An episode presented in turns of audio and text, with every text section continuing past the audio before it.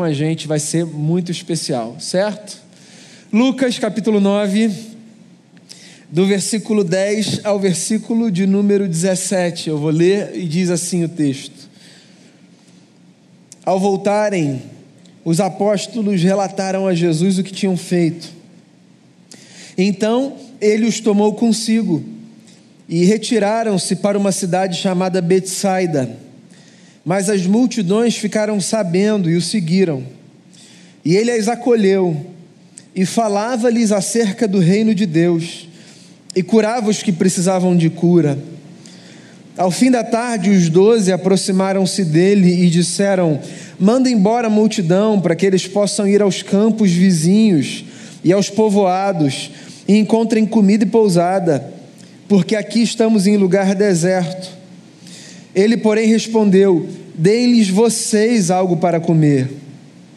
E eles disseram: Temos apenas cinco pães e dois peixes, a menos que compremos alimento para toda essa multidão. E estavam ali cerca de cinco mil homens.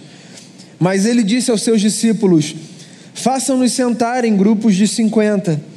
Os discípulos assim fizeram e todos se assentaram. Tomando os cinco pães e os dois peixes e olhando para o céu, deu graças e os partiu.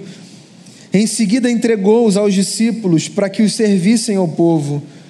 Todos comeram e ficaram satisfeitos, e os discípulos recolheram doze cestos cheios de pedaços que sobraram. Palavras do Senhor. Você sabe, eu gosto das histórias dos milagres de Jesus.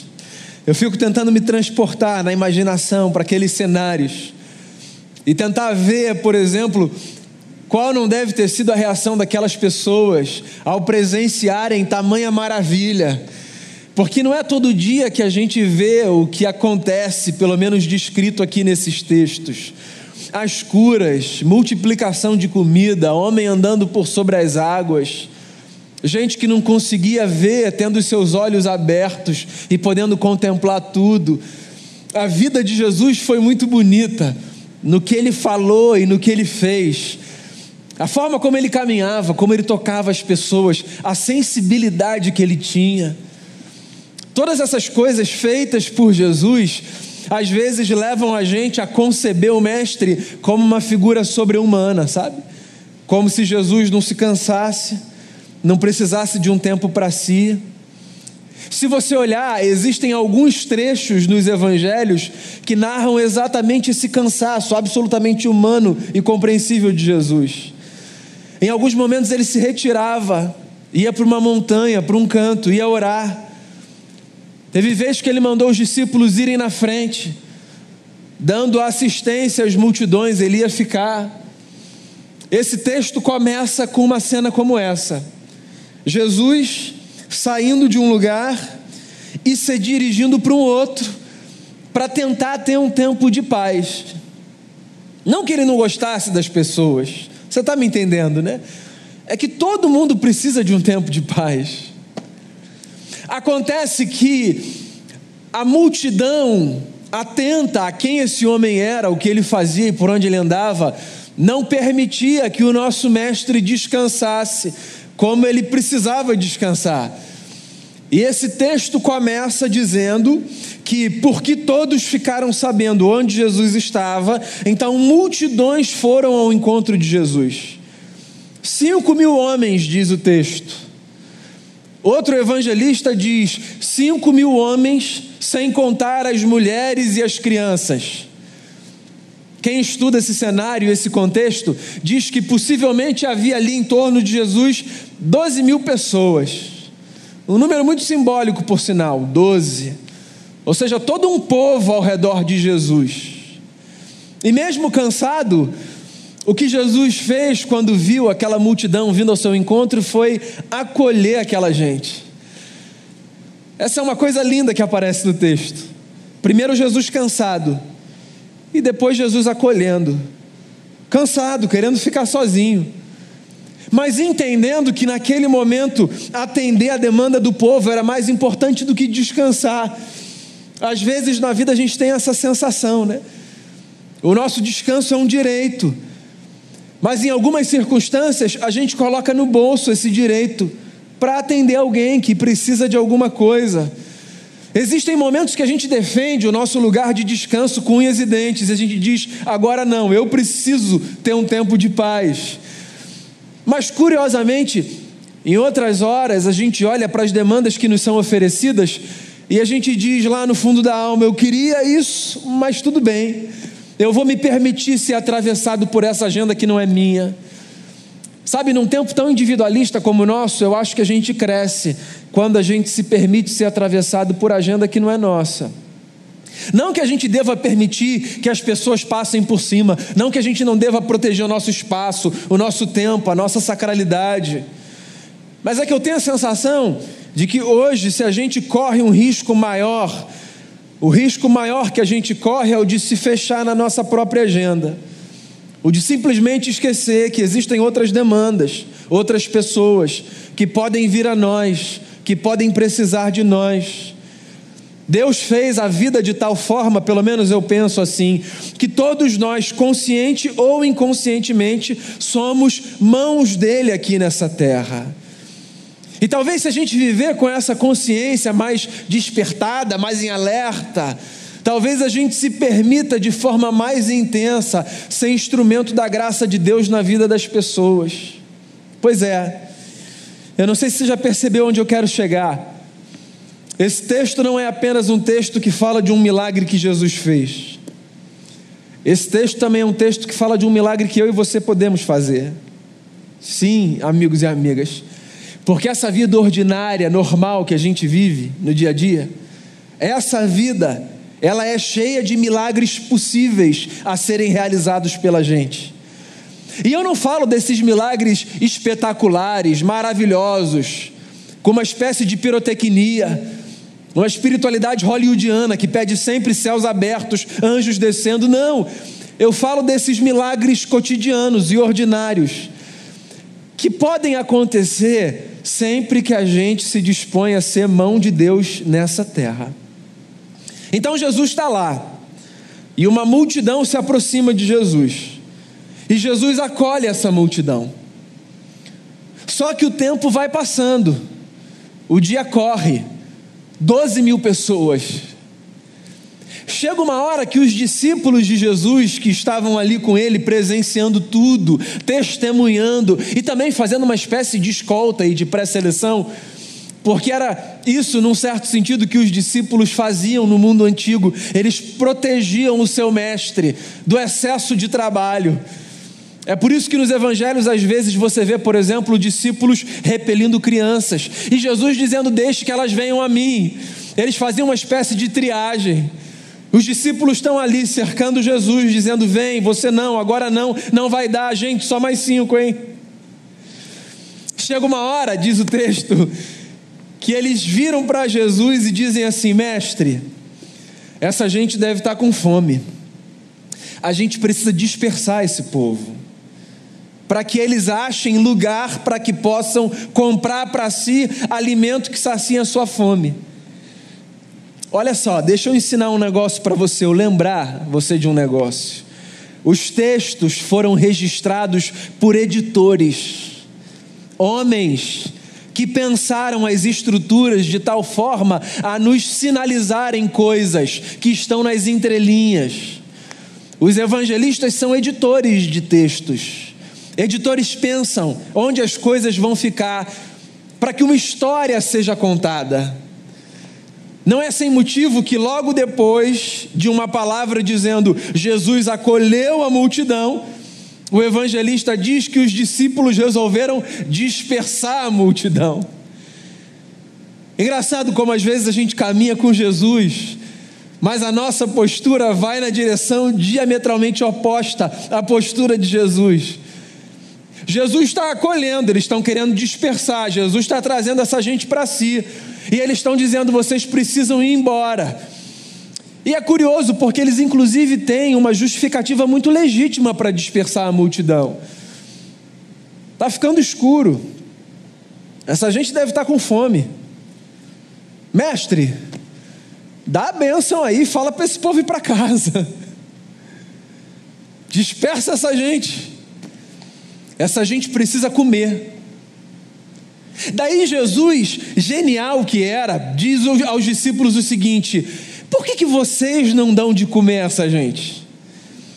É evidente que a fala de Jesus é uma provocação. Jesus tem diante de si 12 mil pessoas aproximadamente, e um punhado de discípulos. É inimaginável que Jesus, no fundo, esperasse que os discípulos dessem conta de alimentar 12 mil pessoas. Jesus está querendo provocar a consciência dessa gente. Jesus está querendo ensinar aquele povo que, quando alguém tem uma demanda, sempre que possível, quem se percebe na vida como instrumento de Deus na história, provavelmente tem uma missão. Quando a gente percebe demandas na vida, potencialmente isso nos faz perceber o outro lado da moeda, que é: se existe uma demanda, existe uma missão. Se a gente vai dar conta de cumprir essa missão, é uma outra história. Mas sempre que há demanda, há missão. É o que Jesus está querendo ensinar para essa gente. Dispersar esse povo. Ora, deem vocês de comer a essa gente. E você sabe aquele negócio, né? Autoridade é autoridade. Os discípulos ouvem essa fala. Esse negócio é o absurdo do absurdo. Mas quem vai ter coragem de dizer para Jesus: o senhor está louco? Então, se Jesus diz assim, vai lá e faz, querido, qual é o discípulo que vai querer se queimar com o mestre? E vai dizer: eu estou fora. Não dá, é impossível. Eles olham ali e eles tentam trazer para Jesus o que eles têm. Eu fico com a sensação de que eles tentam achar alguma coisa para, pelo menos no fundo, se desse ruim, eles poderem se esquivar dizendo: Ó, a gente tentou. E aí eles colocam diante de Jesus cinco pães e dois peixes. Você conhece a história, né? E sabe o que Jesus faz diante dos cinco pães e dos dois peixes para alimentar 12 mil pessoas? Jesus dá graças. O que é uma das coisas mais lindas que a gente aprende com Jesus. Porque com esse detalhe da história, a gente aprende com Jesus que diante de Deus, e tendo dentro de si a consciência de que tudo que nós temos, mesmo que o tudo que nós temos seja pouco, vem das mãos de Deus, diante de Deus a gente sempre dá graças. Então eu não sei se o que você tem hoje você chamaria de abundância, ou se o que você tem hoje você classificaria como escassez. E quer na abundância, quer na escassez, é muito fácil nós nos esquecermos da beleza, da centralidade, da importância da gratidão. Pois é, tem muita gente que na escassez diz assim: agradecer pelo quê? Eu não tenho nada? Olha que vergonha. E tem muita gente que na abundância vai dizer agradecer a quem? Isso aqui é fruto do meu trabalho. Sim, seja qual for o extremo, é possível que nós deixemos que o nosso coração seja tragado pela desgraça de acharmos que esse mundo que é sustentado por Deus é um mundo que a gente pode viver sem cultivar gratidão no coração.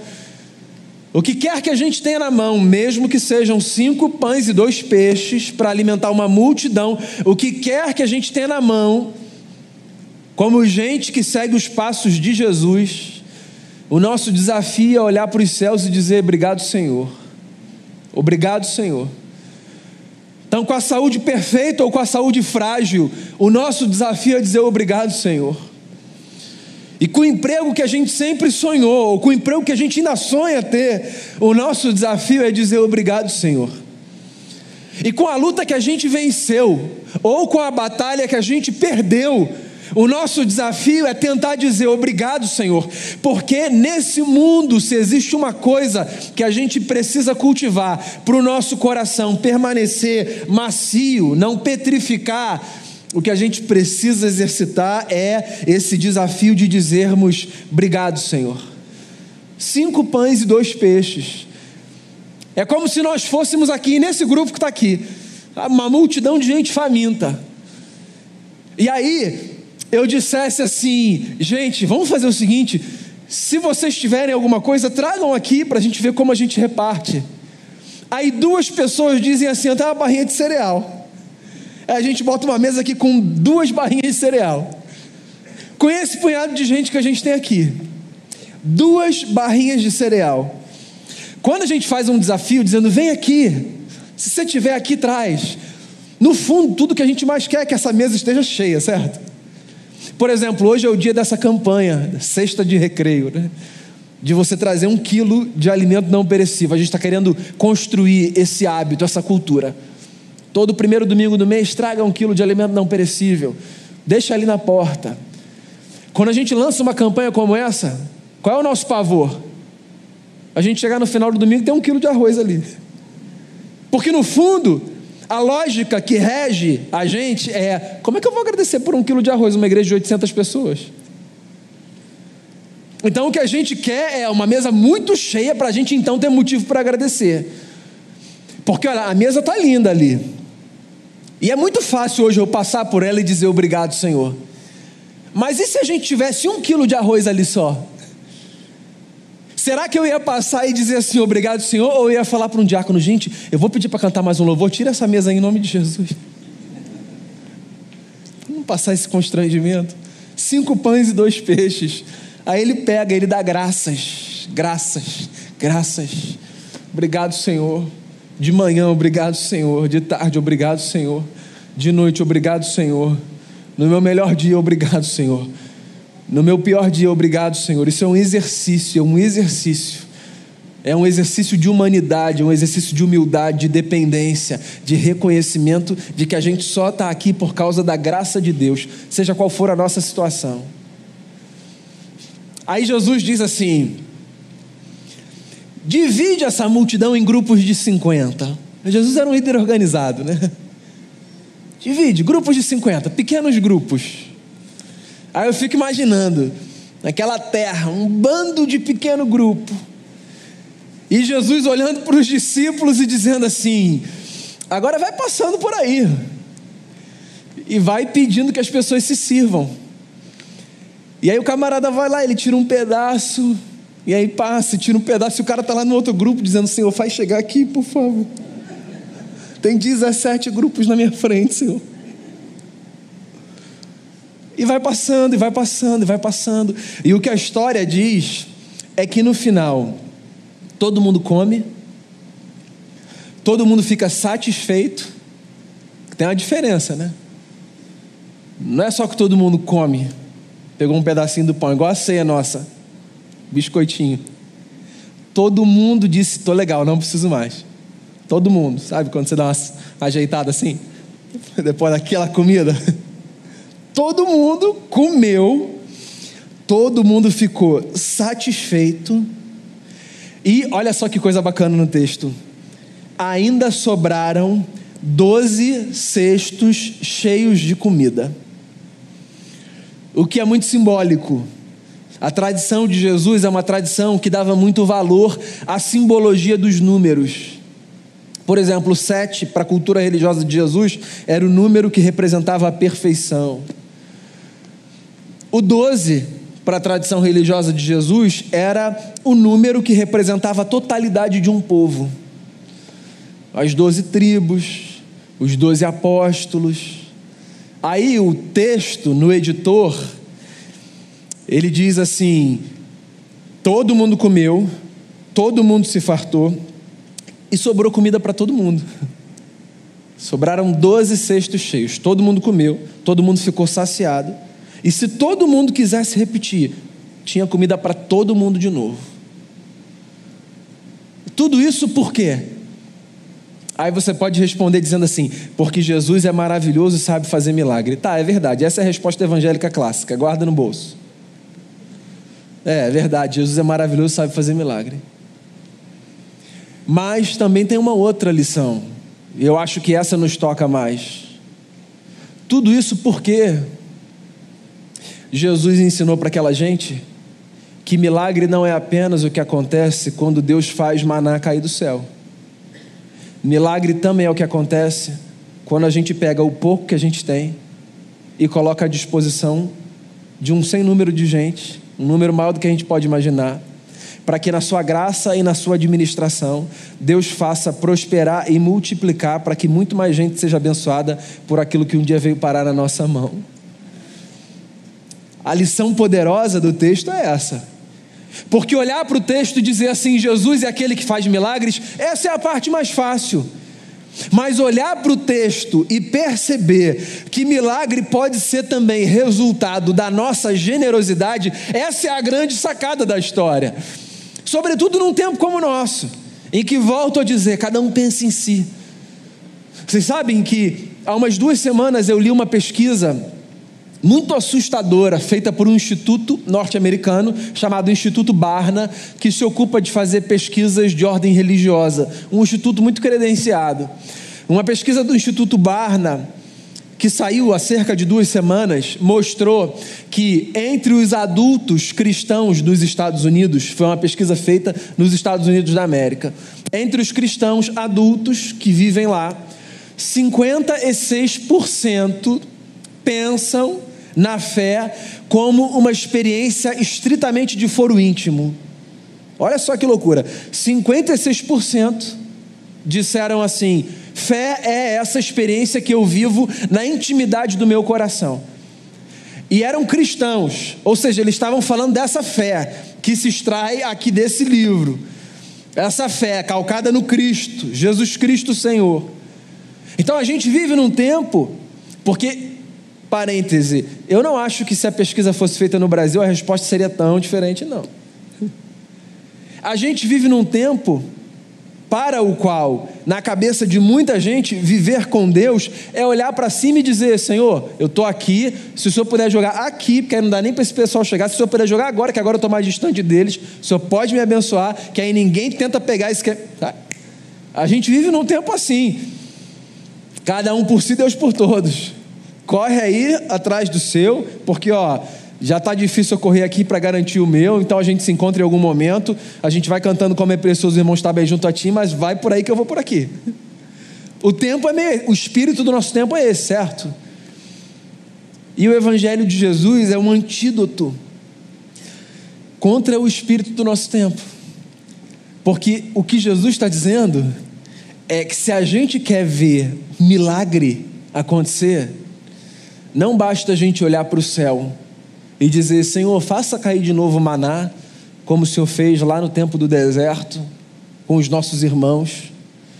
Se a gente quer ver milagre acontecer, a pergunta que a gente precisa fazer é: Senhor, como eu posso ser as tuas mãos, a tua boca e os teus pés nessa terra hoje? O que o texto está dizendo é que Jesus tem muito para dar a todos, e mais dará a todos, quanto mais a gente tiver consciência de que não apenas os nossos recursos, você pode estar ouvindo a minha fala e pode estar pensando assim: tem a ver com grana? É dinheiro que eu preciso dar? É o quilo do alimento? Não, não tem a ver só com isso, não. Tem a ver com a gestão do seu tempo, tem a ver com o quanto você usa os seus talentos, os seus dons. Essa é uma das coisas mais preciosas que a gente aprende nós temos dons não para nós mesmos, nós temos dons para que os nossos dons estejam a serviço da comunidade. É por isso que a gente encoraja tanto, sabe, a prática do voluntariado, porque os nossos dons, eles são para servir. Então, se Deus me habilitou de uma forma, Deus me habilitou de uma forma não apenas para que eu exercite para mim, diante de um espelho, numa espécie de vivência narcísica, não se Deus me habilitou com alguns dons, é para que eu coloque a serviço do próximo, da comunidade. Então a pergunta é: como eu administro meu tempo? Meu tempo é só para mim? É só para mim? É esse egoísmo? Os meus recursos são só para mim mesmo? É esse o egoísmo que eu vou viver? Os meus talentos, a minha escuta, os meus ouvidos, como eu posso ser mão de Deus nessa terra de gente carente? Então o texto está aí para dizer isso. Jesus acolhe os discípulos repelem. A intenção é maravilhosa, mas no fundo eles tinham perdido o ponto. O ponto é: senta aí e abre as mãos na consciência de que você pode ser instrumento da graça de Deus. E você vai descobrir quantos milagres podem acontecer nessa vida. Deixa eu fechar dizendo uma coisa para você. Se eu dissesse aqui: quem tem um testemunho para contar de alguma coisa que viu Deus fazer na sua própria vida, através da vida de terceiros, eu vou chutar. Eu acho que todo mundo ia ter uma história para contar. Todo mundo, todo mundo. Porque todo mundo nessa vida já olhou para alguém ou para alguma coisa e disse: se isso não foi Deus, eu não sei o que foi. Porque é assim que Deus trabalha. Usa a sua vida para abençoar a dele, a dela. É assim que Deus trabalha. Então, diante do pouco, dê graças e acredite.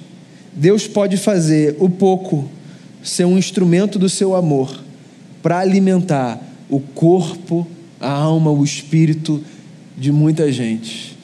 Que você viva, irmão e irmã, essa é a minha oração. No desejo de dar para Deus o seu melhor. E que você entenda isso, não apenas como um Senhor está aí. Deus não precisa de pão. Não precisa. Deus não precisa de casaco. Deus não precisa. Deus não precisa dos seus ouvidos. Olhando para você dizendo assim: pode me escutar? Deus não tem essas crises. Agora, nós humanos, nós precisamos uns dos outros. E a nossa vida mais divina será quanto mais nós nos colocarmos à disposição de Deus para abençoarmos as pessoas. Queria terminar fazendo uma oração com você e por você aí no seu lugar. Queria encorajar você a fazer duas coisas aí no seu lugar em oração, você e Deus. Primeiro, queria encorajar você a dar graças pelos seus cinco pães e dois peixes. Que quer que eles representem hoje na sua vida. Queria que você desse graça por aquilo que hoje você considera escassez, mas que ainda assim é uma realidade. Pode ter a ver com alguma coisa material, mas pode ter a ver com tantas outras coisas. Às vezes a gente diz assim: Eu não tenho mais força para nada Estou quase perdendo as forças. Mas quase perdendo as forças também significa que eu ainda tenho alguma força. Entende? Então talvez isso seja esse conjunto de cinco pães e dois peixes que hoje você tem na mão. É possível que você esteja aí pensando assim: eu quase não tenho mais esperança. Mas se você quase não tem esperança, é porque ainda tem uma esperança aí. E eu queria que você desse graças a Deus por isso. Porque a gente aprendeu nessa cultura evangélica esquisita que gratidão e testemunho são coisas que a gente só dá quando a gente tem uma foto muito bonita para postar ou uma história muito linda para contar.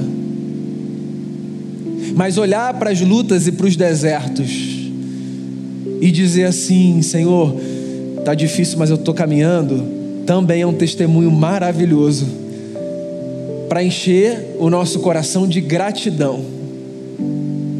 Então faça a sua oração e pelos seus cinco pães e pelos seus dois peixes agradeça ao Senhor. E também nessa oração, pense aí como você pode ser instrumento de Deus objetivamente na vida de alguém. Como você pode nessa semana que está começando, dizer assim: Senhor, eu quero ser instrumento teu. Eu quero, eu quero dar um pouquinho de tempo para aquela pessoa que eu sei que precisa desabafar. Eu quero partilhar com quem perdeu nesse nesse cenário caótico agora dessa semana do Rio de Janeiro, dessa chuva. Eu quero partilhar. Eu quero, quero fazer alguma coisa, eu quero dar o meu talento, eu quero partilhar, eu quero servir. Então saia daqui quando essa celebração acabar nesse compromisso de ser o milagre de Deus na vida de alguém.